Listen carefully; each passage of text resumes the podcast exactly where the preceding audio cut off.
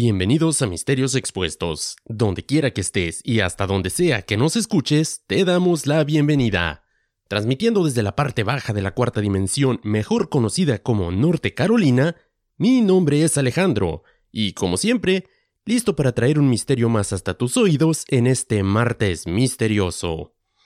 Gracias por acompañarnos en el podcast que nunca ha comprado una enciclopedia a domicilio, pero si lo hiciéramos, nos aseguraríamos de llevar a la vendedora al sótano. Debido a la naturaleza violenta del episodio del día de hoy, si estás escuchándolo con personas menores de 13 años, te sugiero bastante discreción. Gracias.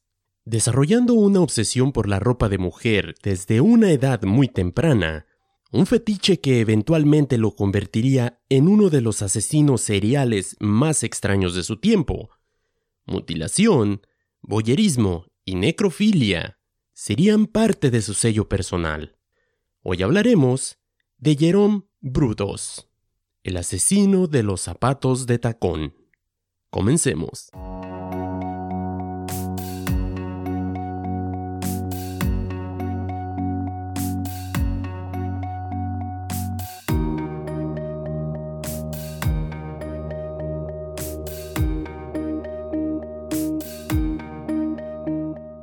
Gracias por acompañarme una vez más en otro episodio, pero sobre todo gracias a esas personas que, cito, esperan los martes y dicen, a huevo, hoy es día de podcast. Se sientan en su sillón favorito, se ponen sus audífonos y destapan una cervecita bien fría.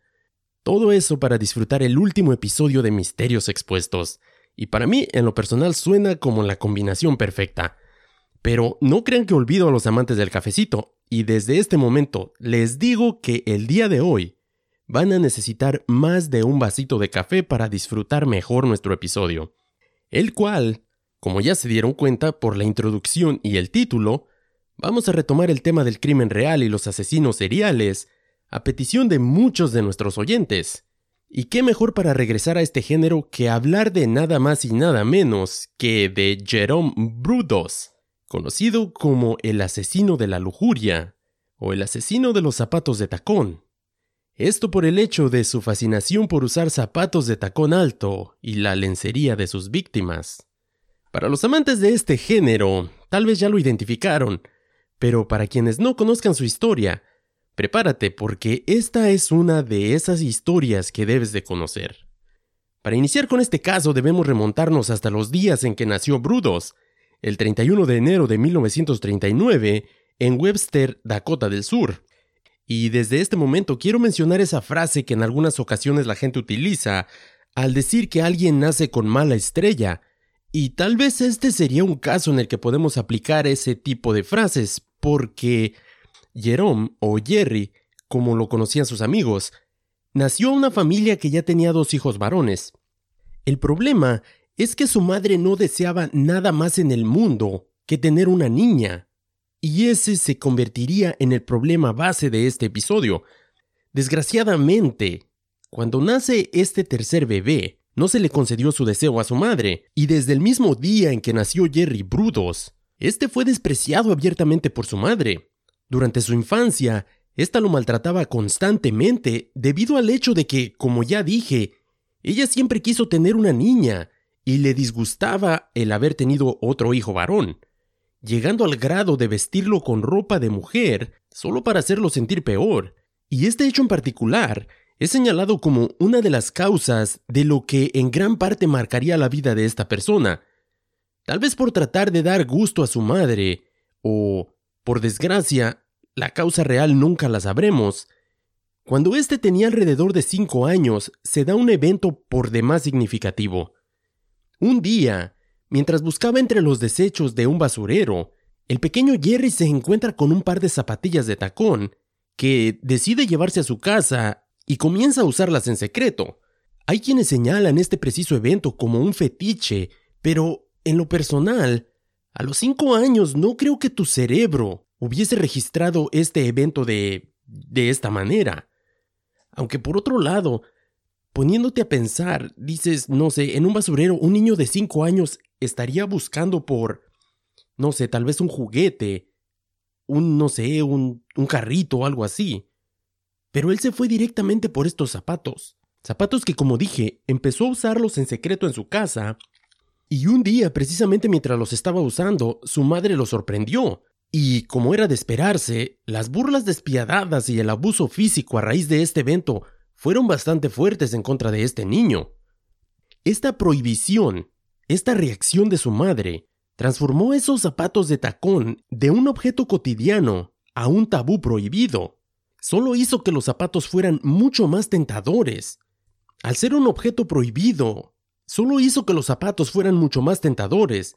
Y esto es bastante interesante porque en lugar de descartarlos, en lugar de tirarlos, los escondió y continuó usándolos en secreto.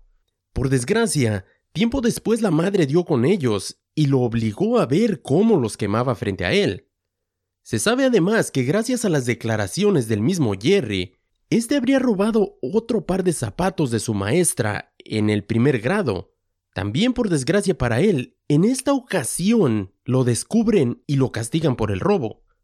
Con el paso de los años y el crecimiento de Jerry a convertirse en un adolescente, además de su fascinación por los zapatos de mujer, también inició un fetiche por la ropa interior femenina, lo que lo llevó a robar ropa interior de sus vecinas. Recordemos que en estos días la mayoría de las personas colgaban sus ropas a secar en los jardines de sus casas, por lo que era relativamente fácil para alguien el tener acceso a las prendas de vestir de otras personas. Y esta es una señal de cómo es que comenzó a progresar no solo el tipo de acciones que esta persona realizaba desde su niñez, sino de su modus operandi, el cual empezó a evolucionar enormemente durante esta etapa de su vida. Según el periodista Lars Larsson, una de las pocas personas que entrevistó a Jerry Brudos ya una vez que estaba en la cárcel, este interiorizó el incidente con su madre como un mensaje muy fuerte de desaprobación.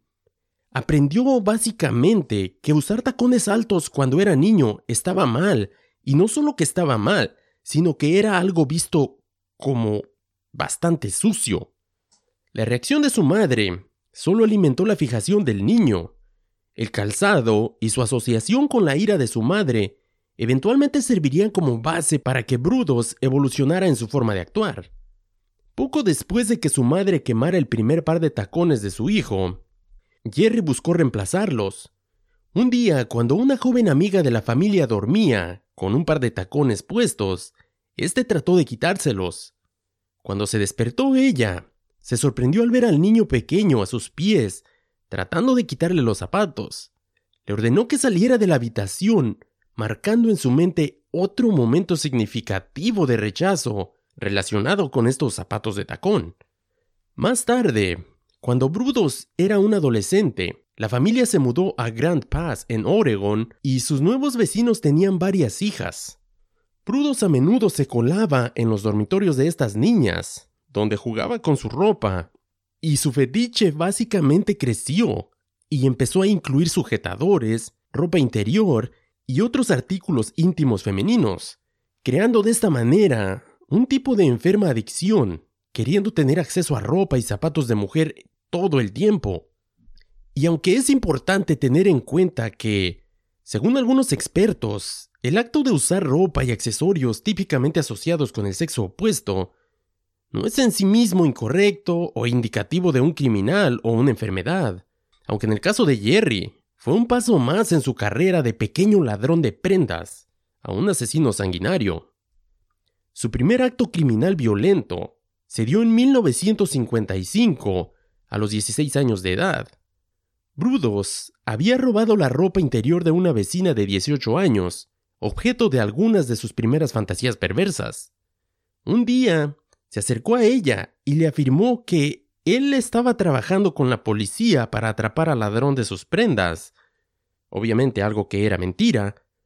Pero su plan maestro era tomar de alguna manera fotografías de esta chica mientras ella estaba desnuda, ya que las prendas por sí solas ya no saciaban sus instintos.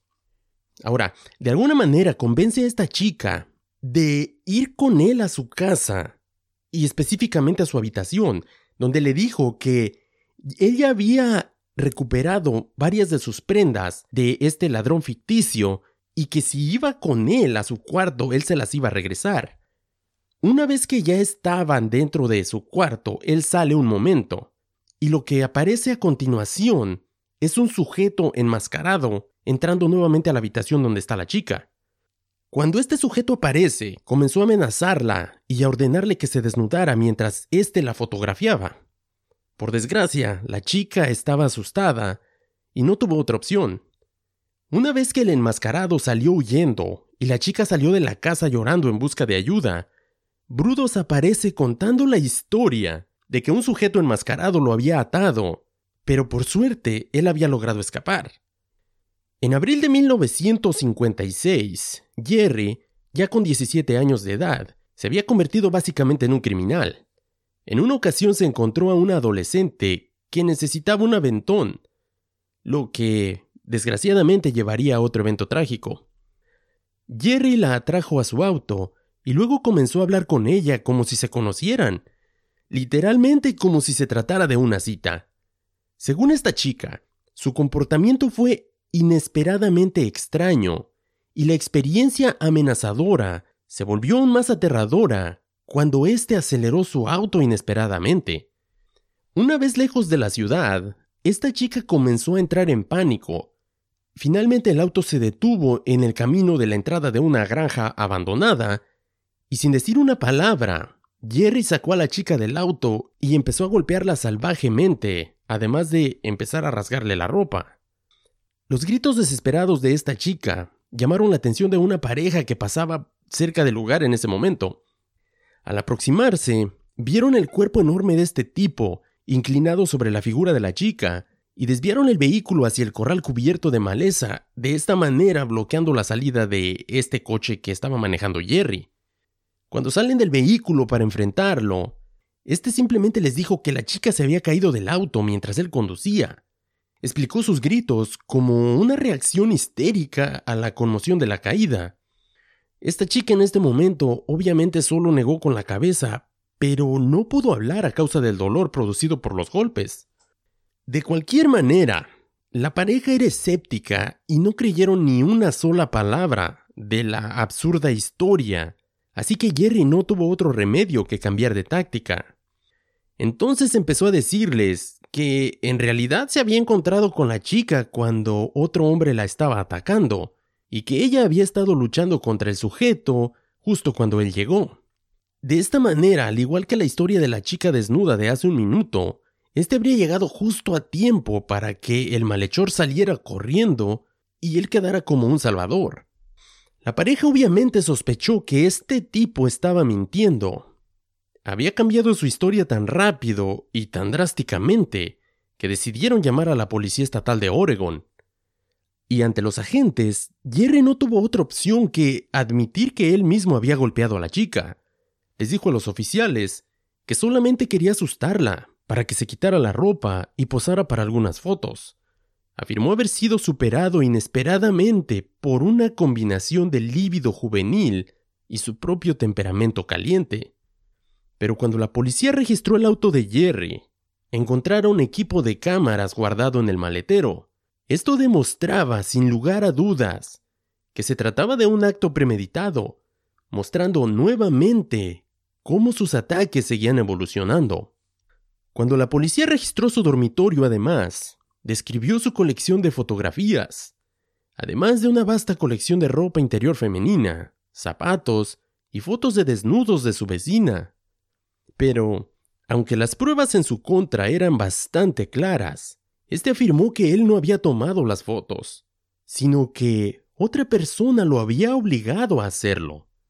Los policías, sin embargo, no estaban convencidos lo que llevó a su eventual arresto por asalto y agresión, aunque a los 17 años, para suerte de Jerry, aún calificaba como menor de edad a pesar de la violencia de sus delitos.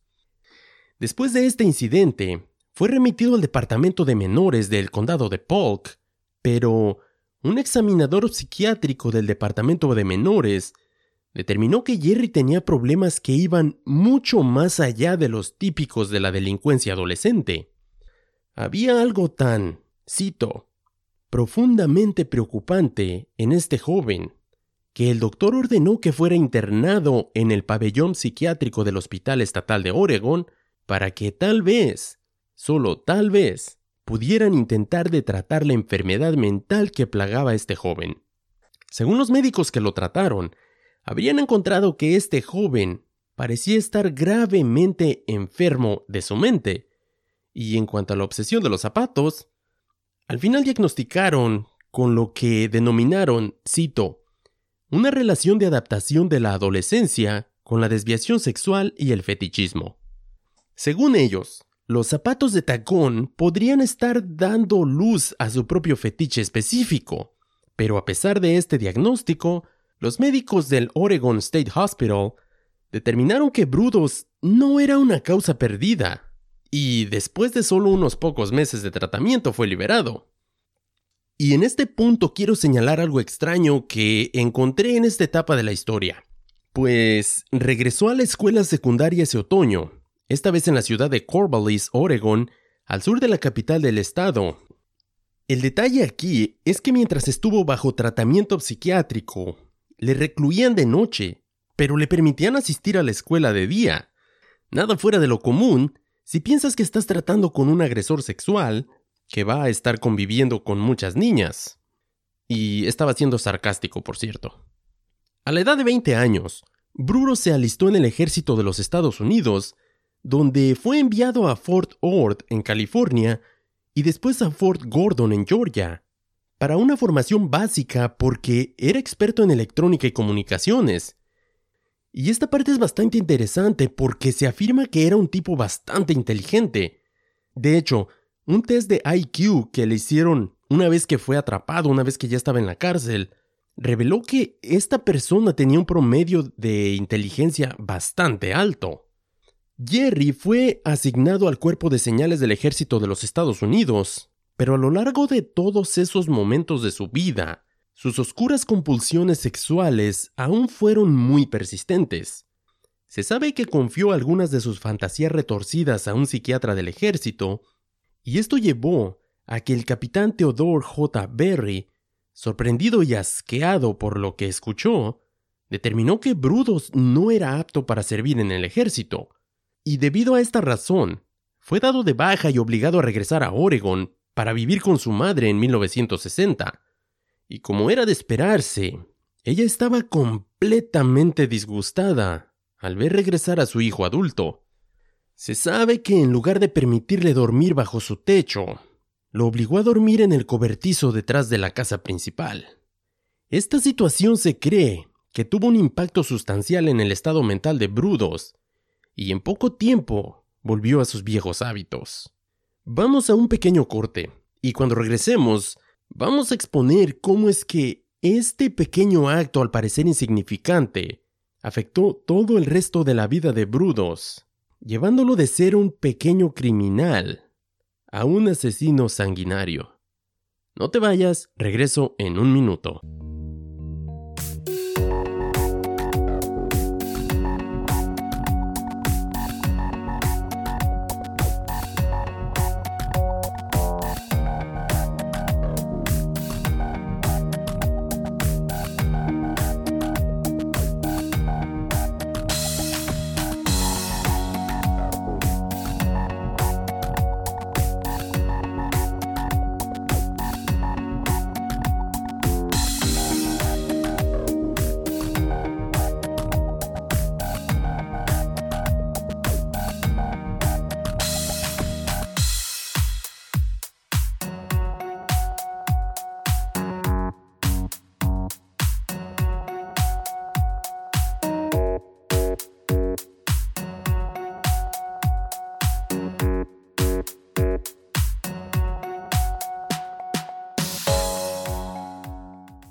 Ya estoy de regreso. Como comentaba antes del corte, en esta etapa de la vida de Brudos, acaba de ser dado de baja del ejército de manera bastante deshonrosa, y al regresar a su casa se encuentra que su madre no solo no está feliz con que haya regresado, sino que le prohíbe vivir dentro de su casa y lo manda a vivir en un pequeño cobertizo en la parte de atrás de la propiedad. Y esto al parecer, al no tener nadie que pudiera estar vigilando lo que hacía las 24 horas, simplemente le dio la oportunidad de dar rienda suelta a todos esos viejos hábitos que tenía.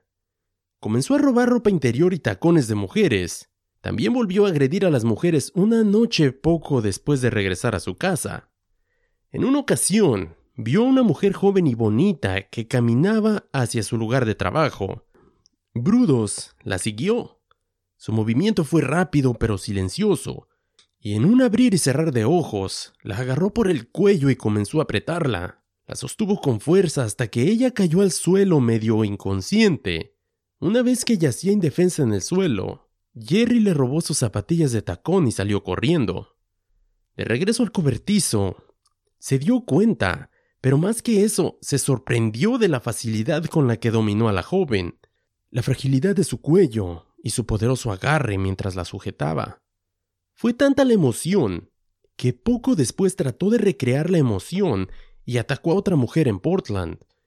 Esa mujer se defendió brutalmente, pero Brudos aún logró escapar del encuentro con uno de sus zapatos.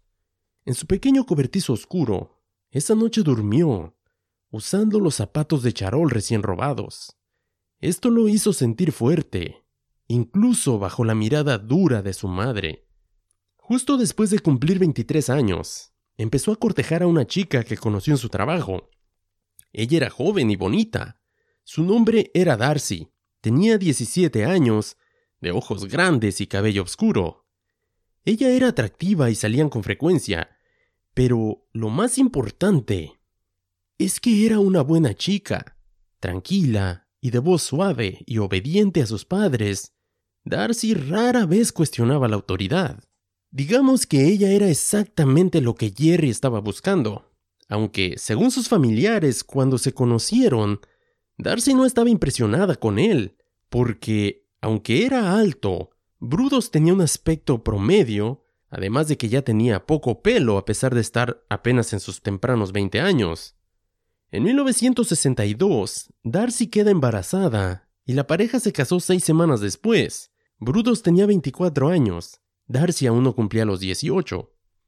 A estas alturas, Bruto sintió que había asegurado el compromiso de toda la vida de Darcy, para bien o para mal, pero es en esta etapa de su vida que Jerry se sumerge más profundamente en sus obsesiones, mientras Darcy, al parecer, se hace solamente de la vista gorda. Sexualmente, la relación de la pareja satisfacía en gran medida los gustos de Brudos, porque Darcy no tenía experiencia antes de conocer a su marido. Ella pensó que había poco de malo en su insistencia en tomar fotografías desnudas, y éste gastaba incansablemente rollo tras rollo de película para construir una biblioteca del cuerpo desnudo de su esposa. Las fotos eran una cosa, pero se sabe además de algunas otras inclinaciones sexuales de Brudos que causaron más preocupación en Darcy porque de vez en cuando le ordenaba que montara el triciclo de su hija mientras estaba desnuda. Todo esto mientras él tomaba fotografías, una tras otra tras otra.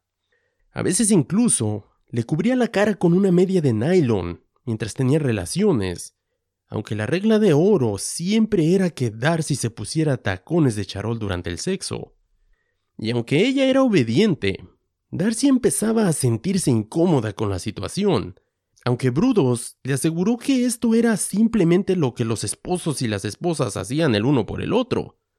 A pesar de tener una mujer obediente y que literalmente lo complacía en todo, Jerry volvió a merodear por las calles robando de manera oportunista ropa interior de los tendederos que encontraba. En estos días es que sucede uno de los detalles más conocidos en este matrimonio, y es que Brudos exigió a Darcy que usara tacones altos todo el tiempo, incluso al hacer las tareas del hogar. Ella estuvo de acuerdo con sus deseos, a pesar de que los zapatos le hacían doler los pies, las rodillas y la espalda, pero simplemente decidió complacer a su marido. Y tal vez pienses que eso era extraño. La verdad es que más extraño es que los tacones eran lo único que Darcy tenía permitido usar ni una prenda más. En otro evento bastante extraño además, se sabe que en una ocasión Jerry Dejó fotos de él mismo, vistiendo ropa de mujer robada por toda la casa. Pero cuando Darcy encontró esas fotografías, y nunca siquiera pidió una explicación a su esposo, de por qué lo hacía, o más aún, de quién era esa ropa interior que él estaba usando. Digamos que Darcy no quería participar para nada en las actividades nocturnas de su esposo. Trató de imaginar esa realidad, en su mente, de manera que si se negaba a lidiar con los fetiches de su marido, simplemente pretendería que no eran reales. Desgraciadamente la negación de Darcy no podía cambiar la realidad de los impulsos de su marido, y éste perseguía sus fantasías cada vez con mayor ferocidad. En 1967 se encontró solo en el centro de Portland. Vio a una mujer joven con un par de tacones particularmente atractivos. Inicialmente quería derribarle en ese mismo momento a plena luz del día y huir con los zapatos, pero se contuvo. La siguió durante horas hasta que se perdió de vista después de entrar a su edificio de apartamentos. Esperó hasta que pudo estar seguro de que la mujer estaba dormida, y luego irrumpió en su apartamento, corriendo directamente a su armario en busca del par de zapatos que había visto antes.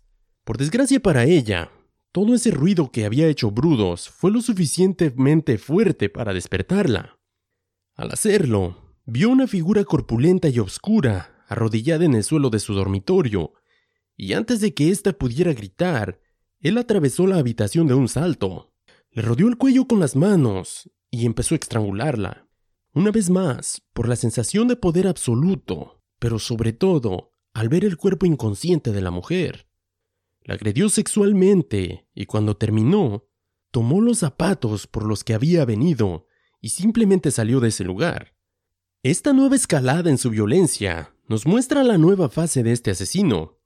Sus horribles crímenes solo aumentarían aún más después de un accidente que sufrió en el trabajo, dañando aún más el control de sus impulsos.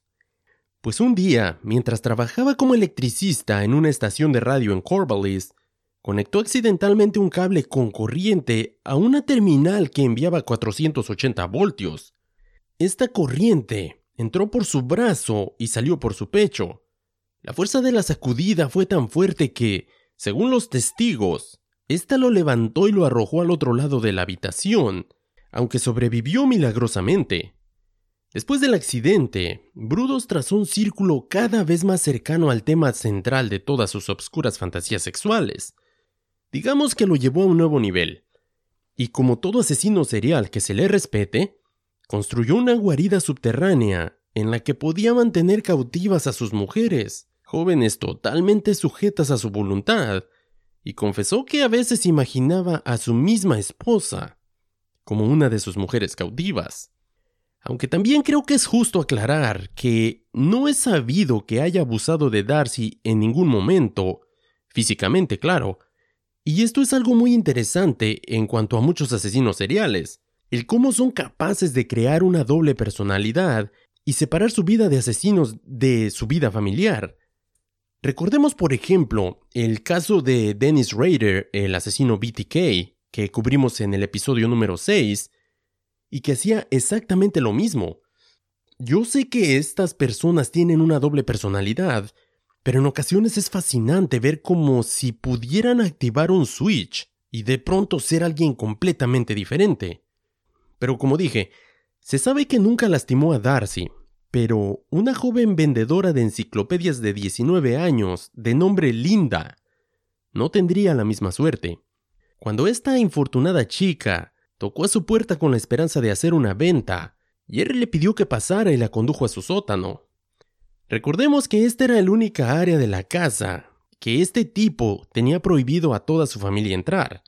De hecho, su misma esposa Darcy debía utilizar un intercomunicador que éste instaló para hablar con Brudos cada vez que él estaba ahí abajo. Estoy realmente interesado en comprar algunas enciclopedias, le dijo Jerry a la joven vendedora. Linda se animó, se sintió más a gusto con la perspectiva de una venta fácil, y de hecho trató de venderle un juego de libros para niños, también producido por su editor. Pero mientras se inclinaba para recuperar un juego de folletos promocionales de su maletín, Brudos rápidamente se movió detrás de ella. Lo siguiente que sintió Linda fue un inmenso golpe contra el costado de su cabeza, cayendo al suelo inconscientemente. Brudos la había golpeado con un 2x4 de madera, con una prisa silenciosa. Dejó caer la tabla y se inclinó para revisar sus signos vitales, detectando aún ligeros movimientos de vida. Rápidamente comenzó a apretar su cuello, sintió sus huesos romperse bajo su fuerza bruta, y solo la soltó cuando estuvo seguro de que ya estaba muerta. De pronto escuchó pasos en el cuarto de arriba, y en la emoción de su asesinato, Brudos había olvidado completamente que su madre estaba arriba cuidando a los niños, mientras Darcy estaba afuera. Tenía que deshacerse de ellos rápidamente. Corrió escaleras arriba empujando un billete de cinco dólares en la mano de su madre. Le indicó que llevara a los niños a cenar y, luego, que golpeara el suelo cuando regresaran. Argumentó que no quería que lo interrumpieran. Brudos regresó rápidamente a su sótano, jadeando de la emoción, e inmediatamente desnudó el cadáver de Linda. Estaba encantado de descubrir que llevaba un par de ropa interior rojo brillante. Luego, Usó el cuerpo de ella como una muñeca, posando y vistiéndola con su colección de ropa interior y zapatos de mujeres robados. Pero sabía que no podía mantener el cuerpo y definitivamente el congelador del sótano era demasiado pequeño para almacenar un cadáver completo. Le dio vueltas al asunto, pero recordemos que Jerry es bastante inteligente. Su solución cortó el pie izquierdo de Linda, un trofeo de tamaño más manejable y un modelo para su preciosa colección de tacones altos. En su retorcida mente, comenzó a fantasear cómo podría disfrutar durante días y semanas una vez que su familia estuviera dormida. Esa noche, Brudo salió de la casa con el cadáver sin pies y condujo hacia el norte a las dos de la mañana con dirección al río Willamette hacia Oakland. Ahora, lo que sucede a continuación nos habla de su astucia, pues fingiendo tener una llanta ponchada, Brutus instaló un gato debajo de su auto. Obviamente, nadie pensó dos veces al ver a un hombre que hurgaba en su maletero en un vehículo que estaba parado al lado de un puente. Lo que no sabían es que en realidad estaba deshaciéndose de un cadáver, o lo que quedaba de él. La editorial donde Linda trabajaba pensó que ella había renunciado y no fue, sino hasta que la propia familia denunció su desaparición a la policía de Portland, que estos comenzaron a investigar la desaparición de Linda. Para Brudos, ese asesinato solo había saciado sus instintos por unos cuantos meses. Poco después, en 1968, Brudos encontró a su próxima víctima, John Susan Whitney, una estudiante de 23 años en la Universidad de Oregon, sus amigos la recordaban como una persona confiada, aunque tal vez en exceso. El 26 de noviembre, después de terminar de visitar a algunos amigos y compañeros de clase, esta chica desapareció en algún lugar a lo largo de la autopista número 5. Su auto fue encontrado, abandonado, pero no mostraba signos de daños, e incluso estaba cerrado por dentro. La policía no encontró rastros ni de sangre, y mucho menos signos de lucha aunque sí mostró un problema mecánico menor que podría haber impedido que el auto arrancara. La policía recibió una pista en forma de carta anónima.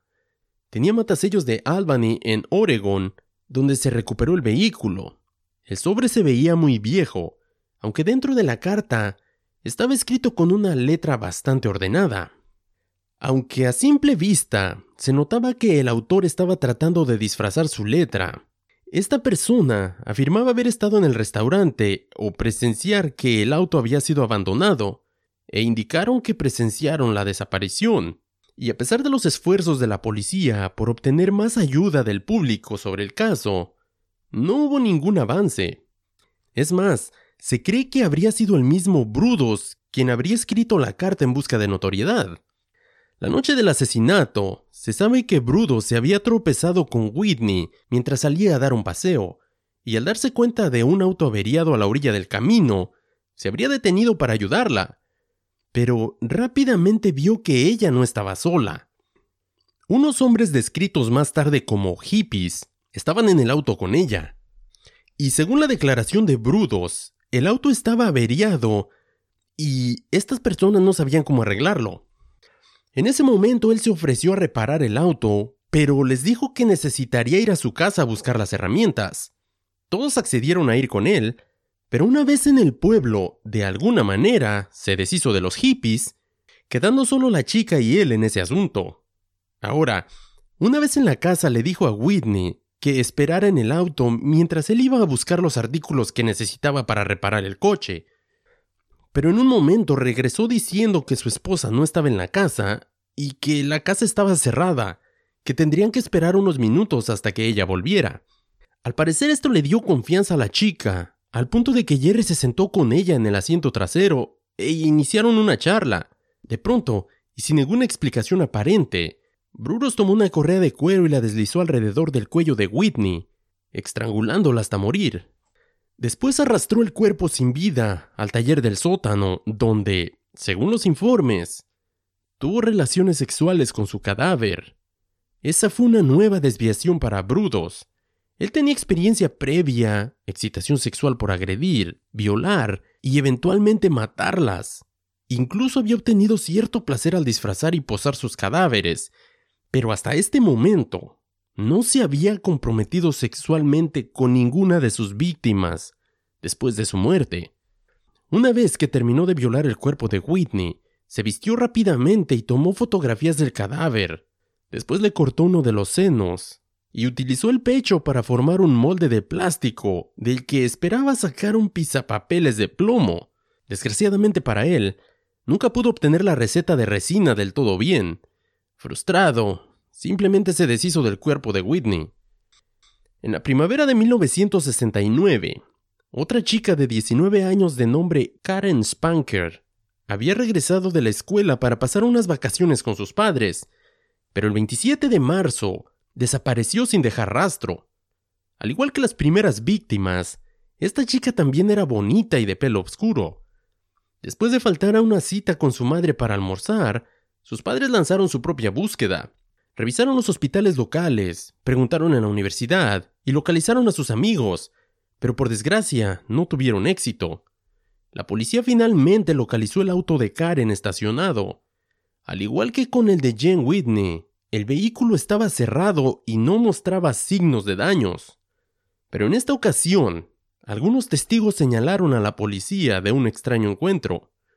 Unas jóvenes mencionaron que al regresar a su vehículo después del viaje de compras, notaron que una mujer muy alta acechaba en las sombras.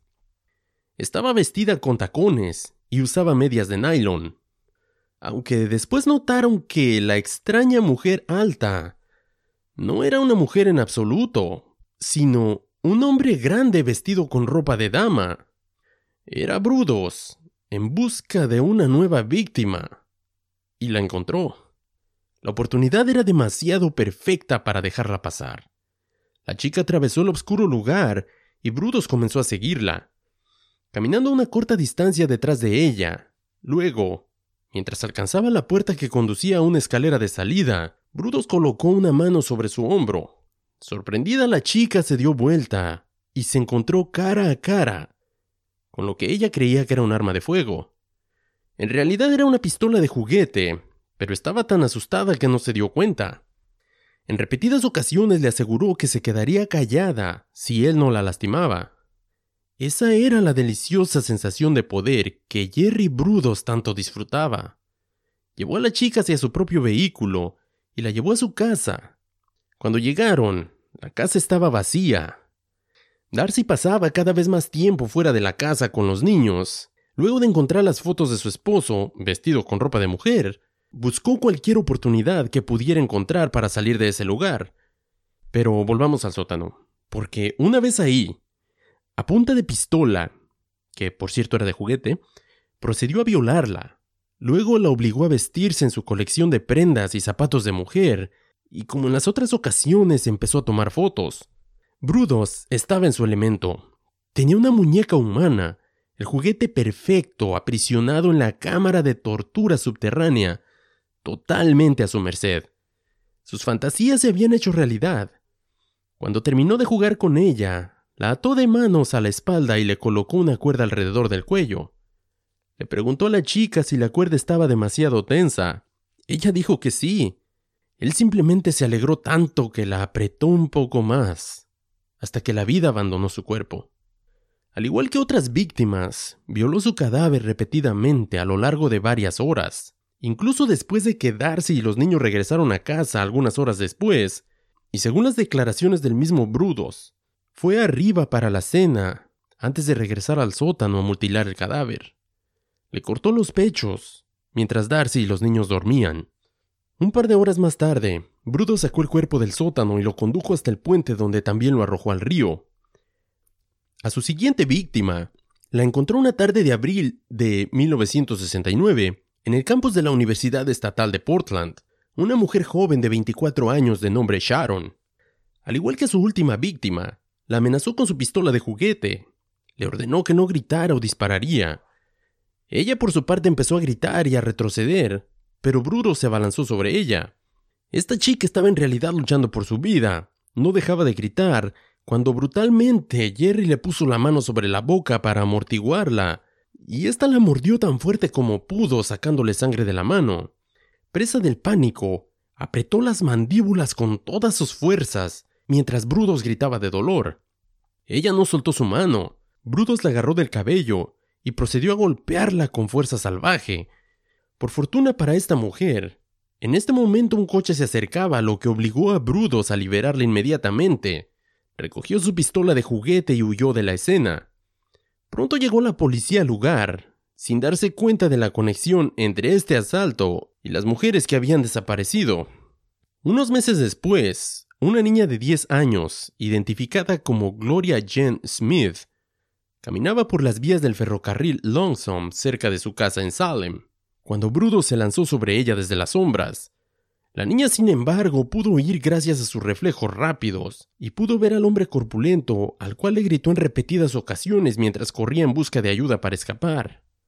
Era la segunda vez que su plan fallaba, pero pronto Brudo se encontró a su próxima víctima de 22 años en el estacionamiento del centro comercial local. Esta vez, Simplemente esperó tranquilamente a que ella regresara hasta su coche. Cuando la vio con los brazos llenos de bolsas, se acercó a ella, pero esta vez intentó una táctica ligeramente diferente.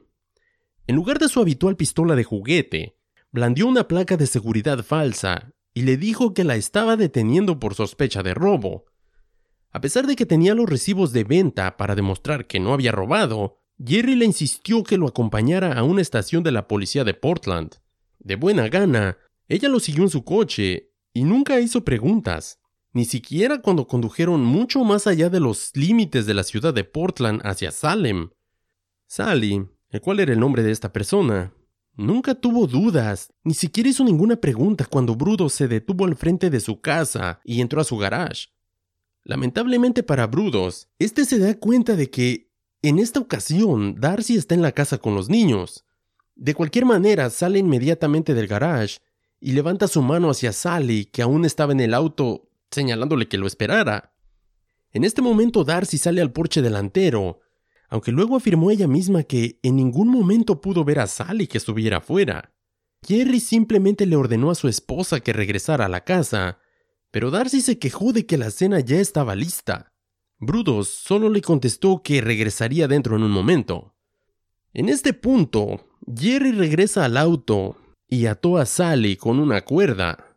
Y la verdad tengo que detenerme en este momento. Quiero decir, ¿cómo demonios es que esta mujer todavía está esperándolo en su coche? Porque ya salieron de la ciudad donde estaban, ya están en otra ciudad. Este tipo llega a su casa, se mete a su garage, está peleando con su esposa y luego viene y la amarra como si nada. En fin, Brudos dejó a Sally atada en el auto mientras él comía, y según los informes, ella no trató de escapar, y después de que éste terminó su cena y Darcy está preparándose para irse de la casa, Brudos piensa que va a tener ya el campo libre. Desgraciadamente en ese momento llega la niñera, por lo tanto, tuvo que esperar un largo rato para poder meter a Sally al sótano.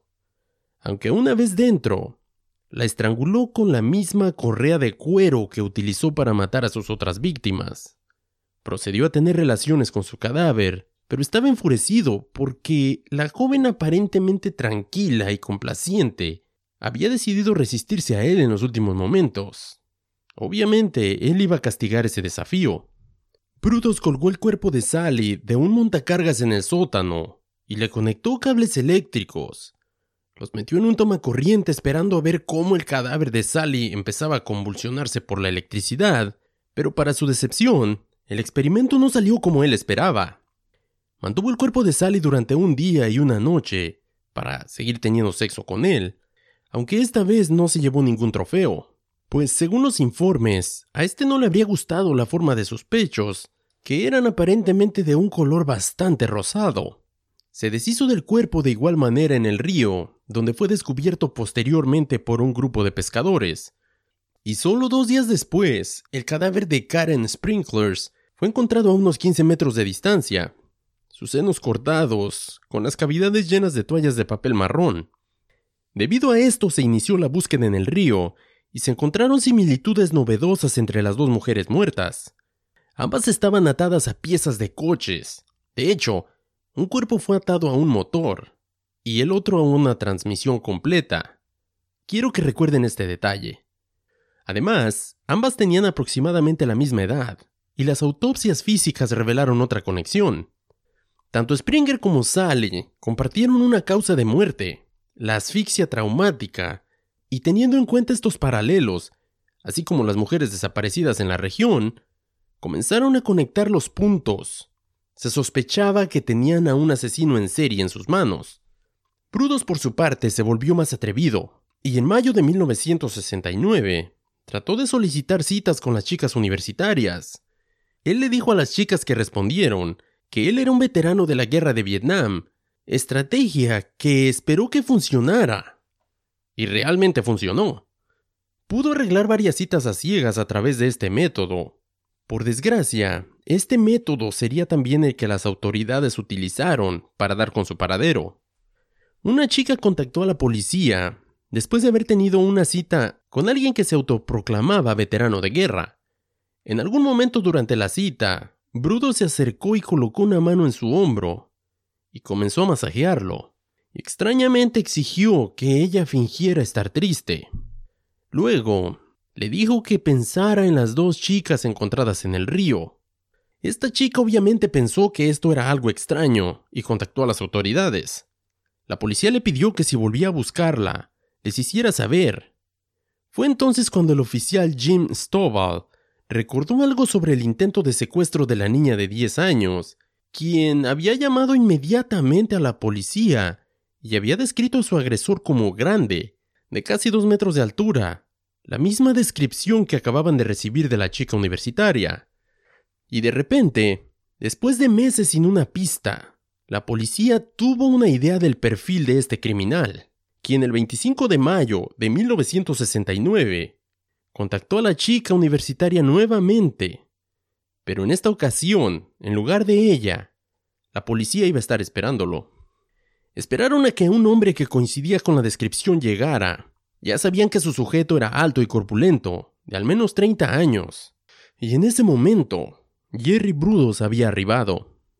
Al no tener una explicación del por qué estaba en el lugar, fue llevado a la estación de policía, y al investigar su historial criminal, descubrieron que tenía un historial de violencia sexual hacia las mujeres desde su adolescencia. Descubrieron que Brudos había vivido o trabajado cerca del lugar donde las mujeres desaparecidas fueron vistas por última vez durante el tiempo en el que habían desaparecido. La evidencia circunstancial fue suficiente para justificar una visita a la casa de Jerry, donde encontraron el mismo tipo de cuerda con la que las víctimas habían sido atadas. Aún así, no había suficientes pruebas en su contra, pero sintiendo un arresto inminente, Brudos decidió escapar de la ciudad. Pero afortunadamente, localizaron a la familia mientras escapaban en la Interestatal número 5. Cuando la policía detuvo el auto, Darcy estaba detrás del volante, sus hijos sentados en la parte de atrás, aunque Jerry no estaba a la vista. Fue encontrado en la parte del maletero escondido bajo unas mantas viejas y sucias. Una vez que lo encontraron, es puesto bajo arresto y llevado a la cárcel del condado de Salem. Y una vez que lo estaban revisando desnudo, los guardias se sorprendieron al encontrar debajo de su ropa de trabajo ordinaria que llevaba un par de ropa interior de mujer. Brudos les explicó que necesitaba ropa interior especial debido a que tenía su piel muy sensible, dejando a los detectives sin palabras. Mientras lo interrogaban, trataban de ganarse su confianza y empezaron poco a poco consiguiendo que hablara cada vez más. Empezaron a hablar sobre su interés por los zapatos de mujer, y a partir de ahí avanzaron las conversaciones sobre su infancia y sus pequeños robos. Las confesiones llegaron aparentemente de la nada. Confesó sus crímenes con frialdad, aunque se declaró inocente por razones de locura. Posteriormente fue examinado por un equipo psiquiatra, quienes determinaron que poseía un IQ superior al promedio. Jerome Brudos fue condenado por asesinato y recibió tres cadenas perpetuas consecutivas. Ahora, la vida en prisión para esta persona no fue nada fácil. En el exterior, su esposa lo divorció, y sería justo decir que él no era nada popular detrás de las rejas. Según los informes, fue agredido física y sexualmente por otros reclusos, y se sabe que en una ocasión fue llevado a la enfermería de emergencia para ser atendido por una fuerte hemorragia rectal causada por, cito, hemorroides u otra causa. Creo que te lo dejo a tu imaginación. Después de muchos intentos, el derecho de libertad condicional le fue negada por la gravedad de todos esos delitos. Varios años después, el 28 de marzo del 2006, Jerry Bruros murió en prisión por un caso particularmente agresivo de cáncer de hígado. Tenía 67 años en el momento de su muerte, y debo decir que fue el preso con más años de servicio en el Departamento de Correcciones de Oregon, llegando al final de la vida de esta persona, que marcaría no solo al pequeño pueblo de Salem, sino al estado de Oregon por completo, una vez que se dieron a conocer todos los crímenes de los que era culpable. Y solo como complemento, quiero agregar que su esposa Darcy fue detenida después de él por sospechas de complicidad debido a que un vecino aseguró haberla visto ayudando a Brudos a sacar lo que parecía ser una de sus víctimas de la casa. Ella fue dejada en libertad unos meses después por falta de pruebas, pero lo menciono por ese detalle que te pedí que recordaras. Porque no me importa si este tipo tenía dos metros de altura y era muy fuerte. No veo cómo podrías deshacerte de un cuerpo arrojándolo sobre la barandilla de un puente, mientras éste está atado al motor de un vehículo. Y recordemos que en otro caso, otro cuerpo estaba atado a una transmisión completa. Partes de automóvil que pesan fácilmente lo que pesarían por lo menos otros dos cuerpos, como mínimo. No digo que ella lo ayudó, pero creo que es muy improbable para una sola persona haber hecho esto. En fin, Déjame saber qué opinas tú de este caso. Y sobre todo, si quieres que siga cubriendo este tipo de temas. Ya sabes cómo hacerme llegar tus comentarios, sugerencias, quejas, recibimos de todo. Correo electrónico misteriosexpuestospodcast.gmail.com o en nuestra página de Facebook, Misterios Expuestos Podcast. Dale like, síguenos, comenta nuestros episodios, nos encanta interactuar con todos ustedes. Por el día de hoy me despido. Como siempre, mi nombre es Alejandro, transmitiendo desde el punto más alto de Norte Carolina. Nos escuchamos la próxima semana. Mantén la mente abierta. Manténganse misteriosos. Hasta la próxima. Posteriormente fue un... Posteriormente fue examinado... Posteriormente fue examinado por un equipo... ¿En serio?